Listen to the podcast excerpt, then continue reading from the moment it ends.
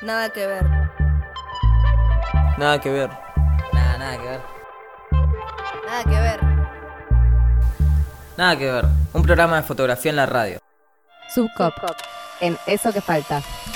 Buenas tardes, bienvenidos a un nuevo programa de Nada que Ver, la sección de fotografía del colectivo Sub para Eso que falta en la radio comunitaria FM La Tribu. Mi nombre es Nicolás Pustomis, voy a estar acompañándoles en esta próxima media hora para hablar de fotografía. Y en este programa elegimos con mis compañeros y mis compañeras del colectivo hablar de Gerda Taro. Tal vez ese nombre no les suene tanto, sin embargo, les puedo asegurar que ya han visto muchas fotografías de esta autora. Y la historia de Gerda Taro es una historia que se conoce hace relativamente poco y que creo que vale la pena recordar. Es una historia a la que no le falta misterio, drama, romance y traición también, exagerando un poco en los términos. La historia está íntimamente relacionada con el nombre de Robert Capa. Para todos los que estudiamos fotografía documental, ese nombre sí siempre fue una referencia absoluta, casi una eminencia diría. Por ejemplo, cuando dicen, si tus fotos no son lo suficientemente buenas es porque no estás lo suficientemente cerca, están citando a Robert Capa. Fue también uno de los creadores de Magnum, o por ejemplo si les hablo de la foto de la muerte del miliciano, durante la Guerra Civil Española o las fotos del desembarco de Normandía, todas ellas llevan la firma de Robert Capa.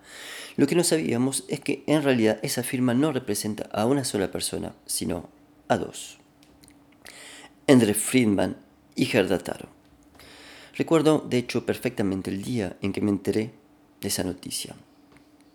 Fue medio un shock, diría, o en todo caso me sentí un poco engañado. ¿no? Estábamos Recuerdo en Quito, año 2011, habíamos aceptado con Sub una invitación para participar del Fotodocs, es un festival organizado eh, por un fotógrafo ecuatoriano, el gato Villegas, y entre todas las conferencias, una tarde fuimos a escuchar a Lorna Arroyo. Ella es fotógrafa, licenciada en Bellas Artes, doctora en Ciencia de la Comunicación, y su conferencia justamente era sobre Gerda Taro como pionera del fotoperiodismo. En ese momento me sorprendió no conocer el nombre, así que decidí ir a escucharla y allí fue que supe un poco más de esta historia. Eh, escuchemos a Lorna contarnos un poco por qué se interesó en Gerda. Pues mira, yo de la historia de Gerda Taro me enteré por casualidad. Yo estaba estudiando, estaba en los primeros años de, la carrera y trabajaba en paralelo para pagar la carrera en un periódico. Y bueno, pues cuando te gusta la fotografía, vas a la biblioteca, buscas libros de fotografía y irremediablemente acabas encontrándote con Robert Capa. Entonces, la verdad es que en el primer momento cuando ves las fotos de Robert Capa, pues te emocionan, son imágenes que te emocionan y quedé maravillada por las fotos y los libros de Capa, entonces los veía una y otra vez, me leí la biografía de Capa y entonces a base de, de ver estas fotos eh, me di cuenta de que días concretos donde la biografía lo ubicaba en París, pues había fotografías que se habían realizado en España. Entonces, claro, ahí ya te das cuenta de que algo no cuadra. Bueno, pues sigues leyendo, sigues leyendo todo lo que cae en tus manos sobre capa, viendo sus fotos y claro, cuando eres fotógrafo también empiezas a darte cuenta de otra serie de cosas, ¿no? Porque los fotógrafos funcionamos mucho por patrones, entonces el ligeramente desenfocado de capa llamaba la atención porque en gran parte de su obra pues utiliza velocidades bajas, sin embargo había otra parte de la obra firmada por capa que tiraba más hacia las velocidades más altas, hacia mm, diafragmas más cerrados y claro, estas cosas a mí me llamaban la atención, pero bueno, eran cosas pues que se quedaban ahí un poquito. Hasta que buscando, bueno, pues eh, me fui a los archivos nacionales de París y en los archivos nacionales de París estaban los cuadernos de guerra de Robert Capa, que son las hojas de contacto. Y ahí enseguida, bueno, pues las copias índices son un material maravilloso porque te, te permiten saber cómo piensa un fotógrafo. Pues ahí te das cuenta que, hay, que había, efectivamente, había dos fotógrafos. Y así me, me empecé, bueno, pues ya en alguna nota al pie de página de algún libro aparecía el nombre de Gerda Taro y la verdad es que me pareció muy injusto porque eh, no que, apareciera solamente en una nota al pie de página. Cuando yo empecé mi tesis doctoral no había nada publicado sobre Gerda Taro, muy poquito, muy poquito publicado. Eh, tecleaba su nombre en Google y no aparecía nada, eso lo recuerdo. Yo decía, ¿esta mujer quién es? Y, y así empezó Así me di cuenta, así empezó todo y, ya pues cuando empiezas a investigar pues ya descubres que, que no, no era solamente una mera nota al pie de página, sino muchísimo más. A ver, quiero darles un poco más de contexto para seguir escuchando el relato de Lorna. Gerta Porile y André Friedman se conocieron en París en 1932. Él era húngaro y ella era alemana, ambos judíos escapando del régimen nazi en ascenso en aquel entonces. La vida anterior de, eh, ambos es bastante interesante, pero la pueden buscar ahí en internet, está en Wikipedia incluso. Lo que nos interesa es que se conocieron por una amiga en común en París y se enamoraron. Él era fotógrafo entonces y tenía, parece, muchas dificultades para vender sus imágenes y para vivir de la fotografía. Ella, en cambio, trabajaba entonces de traductora en Allianz, una agencia de fotografía, y conocía entonces, gracias a ese trabajo, el mercado y la manera de poder aprovechar el potencial de Endre. Le ayudó entonces a profesionalizarse y a comercializar su trabajo. Él, mientras tanto, le enseñaba fotografía y el oficio. Fue entonces que se le ocurrió a Gerda inventar un personaje que tenga un poco más de glamour y de gancho comercial.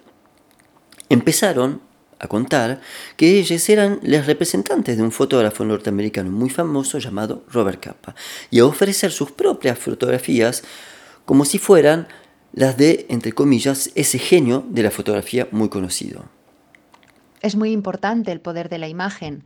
Em, la manera de ofrecer la información ha cambiado y todo ello también gracias a, la Leica, ¿no? porque paralelamente en 1928 eh, empieza a comercializarse esta cámara, que es una cámara también que cambia el modo de ver de los fotógrafos. Es una cámara de pequeño formato, mucho más ágil, más rápida y más luminosa que las cámaras con las que se habían documentado las, las guerras anteriores. Por tanto, esta es la cámara que se utiliza en la Guerra Civil Española, pero también fue la cámara que utilizaron en París, entonces eh, cuna de las vanguardias artísticas y donde la fotografía aquí comienza a absorber y a recibir influencias de todos los, los demás lenguajes y formas de expresión de las vanguardias. Esto se aprecia muy bien en la obra de fotógrafos como por ejemplo Henri Cartier-Bresson. Cito a Henri Cartier-Bresson por otra de sus imágenes también icónicos, eh, detrás de la estación de San Lázaro en París, realizada en 1932. Es muy mítica esta imagen donde aparece un hombre vestido de negro saltando un charco. Esta imagen eh, digamos que representa el nacimiento de su teoría del instante decisivo. Es decir, un segundo antes o un segundo después, esta fotografía de Cartier-Bresson no sería la misma, del mismo modo que sucede con la fotografía más conocida de Robert Capa, que es Muerte de un miliciano, ¿vale? Ya que nunca antes se había podido fotografiar, o sea, se había fotografiado el supuesto preciso instante de la muerte de un hombre durante la batalla. Gracias a la Leica, los fotógrafos pueden acceder como los soldados al frente. Algo interesante destacar aquí es que ambos eran militantes y creían profundamente en el poder transformación de la fotografía. Es importante destacarlo porque ese aspecto encierra otra noción que yo no tenía en cuenta al principio y que terminé de entender después de la charla con Lorna. Para mí, siempre se había tratado de una especie de abuso. Hablé al principio de traición porque pensé que Endre se había apropiado de manera consciente y desleal de todo el prestigio de Robert Capa. Y se creó una lectura un poco fácil y, también políticamente correcta para estos tiempos, tratando de meterle una crítica al machismo y al patriarcado, cuando ellos en realidad trabajaban juntos en perfecta coordinación y simbiosis. Es más, su accionar estaba supeditado por un objetivo mayor, que era combatir el fascismo y ganar la guerra. La cuestión política en sus imágenes y en su accionar era el criterio principal, más allá de lo autoral y de lo estético incluso. En ese sentido, a veces vemos que trabajaban juntos en una cobertura y se repartían las tareas para ser más eficientes, otras veces se separaban para abarcar más territorio y estar en lugares diferentes, pero siempre en colaboración y sinergia. Yo al principio quería saber qué fotos había hecho realmente él y cuáles ella, pero en realidad, aunque ella en general fotografía en formato medio y él en 35 milímetros, en general pensaban las tomas de a dos. Es el caso justamente de la foto de la muerte del miliciano. Hay mucha controversia alrededor de esa foto, justamente porque eran fotógrafos eh, militantes, propagandísticos, y tranquilamente pudieron reconstruir o construir la escena para conseguir dramatismo y lograr una foto que tenga impacto y pueda influir en la opinión pública. Le preguntamos entonces con respecto a eso a Lorna, porque en aquella conferencia ella definió a Robert Capa como un colectivo. Claro, esta fotografía, la de muerte de un miliciano, estamos acostumbrados a verla siempre aislada, o bien en la página impresa del periódico, o bien en, la, eh, en los museos. Cada vez que se expone, se expone de manera aislada. Sin embargo, en la novena y la décima fotografía vemos eh, una fotografía de formato cuadrado y una fotografía de formato rectangular donde aparece el, mismo miliciano desde el mismo punto de vista apuntando con su, arma. Es decir, aquí lo que te están diciendo estas dos imágenes, estas dos fotografías, estos dos formatos, es que hay dos fotógrafos trabajando codo a codo. Podría ser un fotógrafo que está trabajando con dos cámaras, una Rolleiflex y una, y una Leica, o una de formato cuadrado y una de formato rectangular pero a medida que avanza la secuencia, vemos como los, los, dos fotógrafos se separan y el mismo grupo de milicianos está fotografiado de frente y está fotografiado de espaldas. Es decir, lo que nos está diciendo en la secuencia es que habían dos fotógrafos en esa jornada de trabajo donde se obtuvo la famosa fotografía de muerte de un miliciano, hay dos fotógrafos que se han repartido el trabajo. Uno toma fotografías de frente al grupo de milicianos y el otro toma fotografías de espaldas. Un detalle que me olvidé de contarles y que es necesario citar en esta instancia es la historia de la maleta mexicana. Resulta que por un concurso de circunstancias muy especiales, en 2007 aparece una valija con negativos y apenas algunas anotaciones. Los rollos estaban todos clasificados según el tema y la fecha, pero no según el autor, como si lo importante del archivo fuera principalmente el testimonio histórico y no el fotógrafo. Hay un documental muy lindo y muchos textos sobre la maleta mexicana porque su aparición tan tardía y la puesta luego en valor por Coronel Capa, justamente el hermano de André Filman, en el ICP de Nueva York, trajo nueva información sobre esa historia, en particular sobre el rol de Gerdataro. No tanto como se esperaba en un momento, en principio, sobre la foto del miliciano, de la que nunca hasta ahora apareció el negativo. Pero la maleta mexicana sí confirmó y demostró la colaboración esencial de Gerda en el trabajo de Robert Capa y permitió que personas como Lorna Arroyo hagan esa rectificación histórica y le devuelvan a Gerda Taro su lugar, no solo de pionera, sino de referencia en la historia de la fotografía documental. Inicialmente ellos no daban importancia a la autoría, ellos trabajaban en común, formaron un tándem pero también es verdad que no le daban importancia a la autoría a la hora de ordenar la obra. Por ejemplo, en los archivos nacionales de París, todas las copias índice o las copias por contacto están ordenadas por temas y no autores. Por ejemplo, la maleta mexicana también estaba ordenada por temas. Y yo creo que aquí fue cuando más disfruté porque mm, gracias a que había estudiado las copias índice de los cuadernos nacionales de, de París, después me di cuenta de que muchas de estas copias índice pertenecían a los negativos de la maleta mexicana. Esto es algo también muy interesante porque, como sabemos, los fotógrafos damos prioridad a, los negativos. Siempre lo más importante para nosotros son los negativos. Y cuando mm, Robert Capa tiene que huir en 1939, acaba la Guerra Civil Española, él tiene su laboratorio de fotografía en París, asciende el nacionalsocialismo en París eh, lo podían relacionar con el Partido Comunista, podía tener graves problemas, claro, y en la huida de Robert Capa, pues se llevó lo, más valioso de su estudio, que eran los negativos. Una parte de los negativos viajaron con, con él, otra parte eh, se quedaron en, en, su laboratorio donde estaba Chiqui Weiss. ¿Y dónde los puso a salvo? Pues eh, los llevó a Latinoamérica, a México, porque era donde los exiliados iban a ponerse a salvo de las consecuencias de haber perdido la, Guerra Civil Española. Es posible que viajaran en el, en el barco Sinaloa que estaba lleno de mm, exiliados republicanos que acabaron en, México, que esto es lo importante. Em, no se pretendía salvar eh, copias fotografías de artista. Lo que se pretendía, gracias a, cómo están ordenados los negativos y las copias índice, en el caso de los negativos, te das cuenta de que están ordenados por temas, no por autores. Por tanto, no se pretendían salvar fotos de artista o las fotos de Robert Capa, sino salvar poner a salvo un testimonio de la Guerra Civil Española. No importaba quién había hecho las fotos.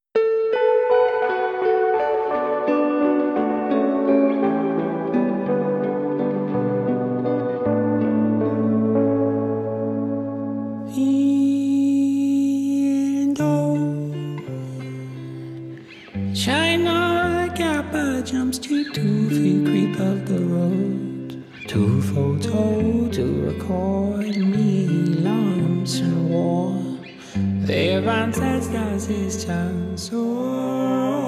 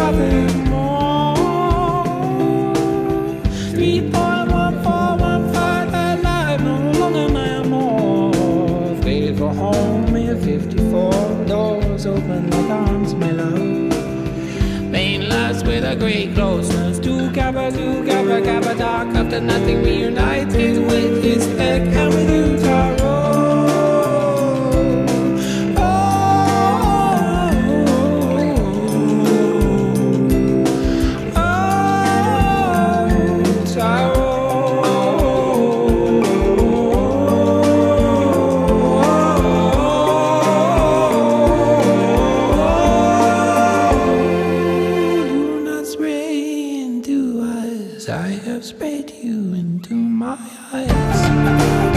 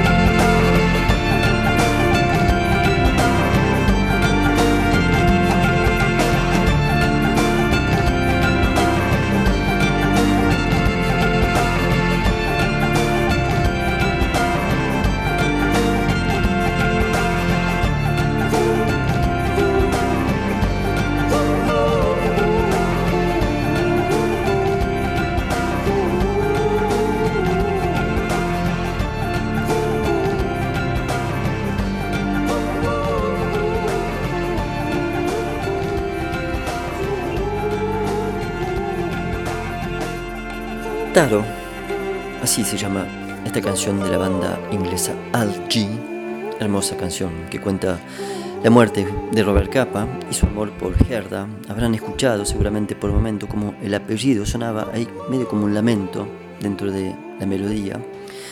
Eh, yo no conocía la banda, pero me pareció que la canción era muy hermosa y que ilustraba perfectamente eh, el tema que estamos tratando. Bien, en la primera parte hablamos principalmente de la historia de Gerda, de su posicionamiento político, de las circunstancias particulares de su producción, y quería que escuchemos ahora a Lorna hablar sobre su fotografía. Siento que a veces el romanticismo de la historia de la maleta, el drama de la muerte de ambos, eclipsa el valor estético de sus imágenes, porque creo que Ambos cambiaron el modo de hacer fotografía y modificaron de alguna manera los paradigmas en torno al fotoperiodismo vemos que Gerda insiste mucho en, exaltar ciertos valores como la fe en la victoria republicana. En sus fotos predomina la estética del realismo socialista soviético y de la nueva visión, sobre todo el culto al héroe anónimo es uno de los principales temas o intereses de la fotógrafa que, ve aquí en España, pues a partir de algunos sujetos representativos de las clases rurales trabajadoras, los intelectuales y sobre todo las mujeres ideológicamente activas, pues ve a, los nuevos ídolos de la sociedad, a las milicianas, a las, escritoras. Eh, otra cuestión es muy característico de Gerda Taro y es que representa a hombres y mujeres por igual. Esta estética heroica eh, a través de sus imágenes. La vemos, por ejemplo, en las fotografías de las milicianas, a través de los, de los picados pero también y contrapicados, pero también lo vemos, por ejemplo, eh, vemos el mismo punto de vista en las fotografías del general Walter o el general Lister, etcétera.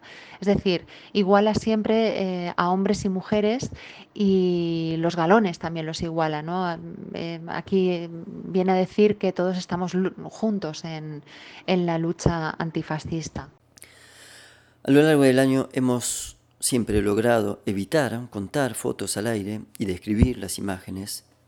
Resulta un poco difícil a veces resistir la tentación, por eso les invito a que vayan a ver las fotos de Gerda en la web para comprobar todo lo que dice Lorna y contribuir a instalar un poco también su imagen en el lugar que le corresponde en la historia de la fotografía documental. Y le preguntamos, de hecho, a Lorna si ella coincidía sobre el hecho de que, al ser mujer, judía y comunista, su olvido de alguna manera fue premeditado o si cree que hay algunas otras razones a la invisibilización y al pronto olvido de Gerda Taro.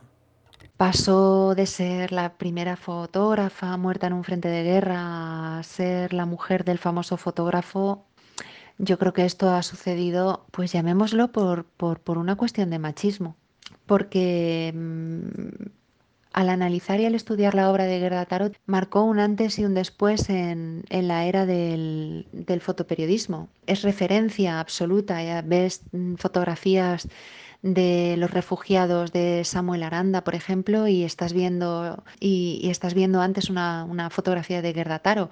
Con ellos nace la imagen del refugiado moderno. Y, o, no sé, o ves fotografías de Manu Bravo eh, en Alepo, en Siria, en, en, los restos humanos en los hospitales de, de Siria y de nuevo te re, remiten a, a, las fotografías de los, las víctimas de los bombardeos de, de Valencia realizadas por, por Gerda Taro, tanto el punto de vista, como la identidad de los cadáveres, etcétera.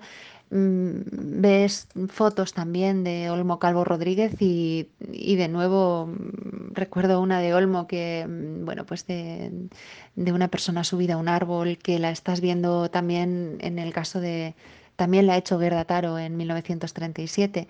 Es decir, que las relaciones intertextuales de los grandes nombres del fotoperiodismo contemporáneo remiten a nombres como los de Gerda Taro. Sin embargo, la historia no la ha tenido reconocida. Pues yo creo que pues por una cuestión, pues por, por haber sido mujer. Yo no realicé mi investigación porque fuera fotógrafa. Eh, de hecho, no sabía quién había hecho las fotos que a mí tanto me llamaban la atención. Solamente sabía que había otro fotógrafo con Robert Capa cuando, cuando se habían hecho esas fotografías. Pero sí que es verdad que una vez te pones a estudiar e investigar esta obra, te das cuenta de, lo mucho que tuvo que luchar y que pelear en 1936 para conseguir hacerse un hueco o conseguir obtener un lugar propio en la profesión, defenderlo con uñas y dientes, conseguir un trabajo que no se había realizado hasta la fecha. No había muchos, muchos eh, fotógrafos que hicieran fotos en el frente. De hecho, es la primera fotoperiodista que muere en un frente de guerra. Pero es que Gerda Taro murió antes que Robert Capa, que también cayó en un frente de guerra, o que David Seymour, que después también cayó en un... Los tres murieron en, en frentes de guerra. De los tres, ella fue la primera en caer. Es decir, quiso alcanzar un lugar propio en la profesión, lo consiguió a través de esfuerzo, de trabajo y de calidad del trabajo y efectivamente de una manera muy injusta la historia mmm, casi la redujo a una mera nota a pie de página de, de, de cualquier libro. Llegamos casi al final del programa. Quería cerrar esta parte con una última reflexión de Lorna. Antes eh, quería confesar que fue un programa muy fácil de producir gracias a la cantidad y a la calidad del material que me mandó esta amiga, fotógrafa e investigadora. E intenté interrumpir lo menos posible para darle justamente el espacio a su aporte y que el programa pueda ayudar a conocer un poco más del legado de Gerda Taro. Y por otro lado, guardamos la última parte del programa para un anuncio importante para nosotros. Las compas de Pandilla Feminista organizaron el encuentro Urge, Urge Diálogos Feministas entre Fotografía y Activismo. Es un encuentro virtual que se llevará adelante justamente la semana que viene, los días miércoles 9, jueves 10 y viernes 11 de diciembre eh, entonces compartimos con nuestras compas esta última parte del programa, pero antes eh, le dejo la última palabra a Lorna. El famoso aforismo de Robert Capa, si tu foto no es lo bastante buena, es que no, estaba lo, no estabas lo suficientemente cerca.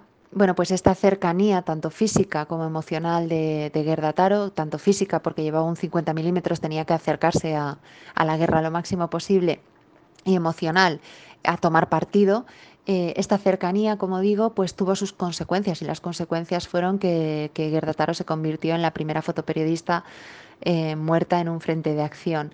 Pero estas consecuencias no solo fueron físicas, también fueron eh, afectaron a, a, su obra, porque en el momento en el que Gerda Taro murió, el, legado fotográfico suyo eh, quedó disuelto entre el fondo fotográfico de, Robert Capa.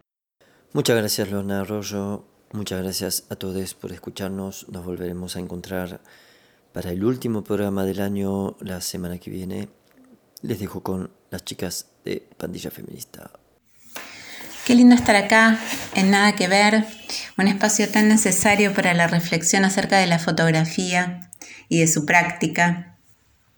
Gracias Sub por uh, invitarnos a agitar Urge, diálogos feministas entre fotografía y activismos Gracias Gise, nuestra compa en pandilla, que es parte esencial de esta trama que estamos tejiendo. Y bueno, les, les, empiezo a contar un poquito de qué va a ir el encuentro. Urge es un encuentro que busca poner en diálogo desde los feminismos a la fotografía y los activismos de Argentina y América Latina. Desde el colectivo Pandilla pensamos y abordamos la fotografía como una herramienta de articulación entre lenguajes, prácticas y activismos es el segundo encuentro que organizamos como colectivo. El anterior fue Arde en 2019 junto con trabajadoras de la EXESMA y puso en diálogo a la fotografía y los derechos humanos desde la perspectiva de los feminismos. En medio de la pandemia por el COVID en este 2020, sentimos que nos hacía falta un espacio que nos encontrara alrededor de las imágenes para pensar nuevos movimientos, cruces y reflexiones con quienes dan batalla en distintos campos de los activismos. No surgen temas que solo se atienden cuando deviene el desastre, los incendios del Delta y de Córdoba, la cianobacteria. Estamos todos cansados de contar muertes por violencia de género y también por violencia racista. Estamos convencidas de que las soluciones más efectivas salen de la reflexión de quienes habitan los territorios y que los estados deberían escuchar y canalizar ese conocimiento para crear políticas públicas concretas para que no tengamos que seguir sufriendo estas pérdidas. Nos proponemos generar un espacio horizontal y descentralizado donde compartir experiencias, Así Urge aborda de forma interdisciplinaria desde la fotografía e interseccional desde los feminismos y activismos sobre tres ejes temáticos que nos parecen urgentes a atender en este contexto. Estos son diálogos transfeministas, diálogos ambientalistas y diálogos antirracistas. Les esperamos en Urge el 9, 10 y 11 de diciembre con conversatorios, talleres, rondas de portfolios, una muestra, dos proyecciones performáticas y una fiesta innovadora que cierra la experiencia. Como dicen mis compas, urge despertar, urge encontrarnos, urge cambiarlo todo. Gracias. Nada que ver. Nada que ver. Nada, nada que ver. Nada que ver. Nada que ver. Un programa de fotografía en la radio. Subcop. En Eso que falta.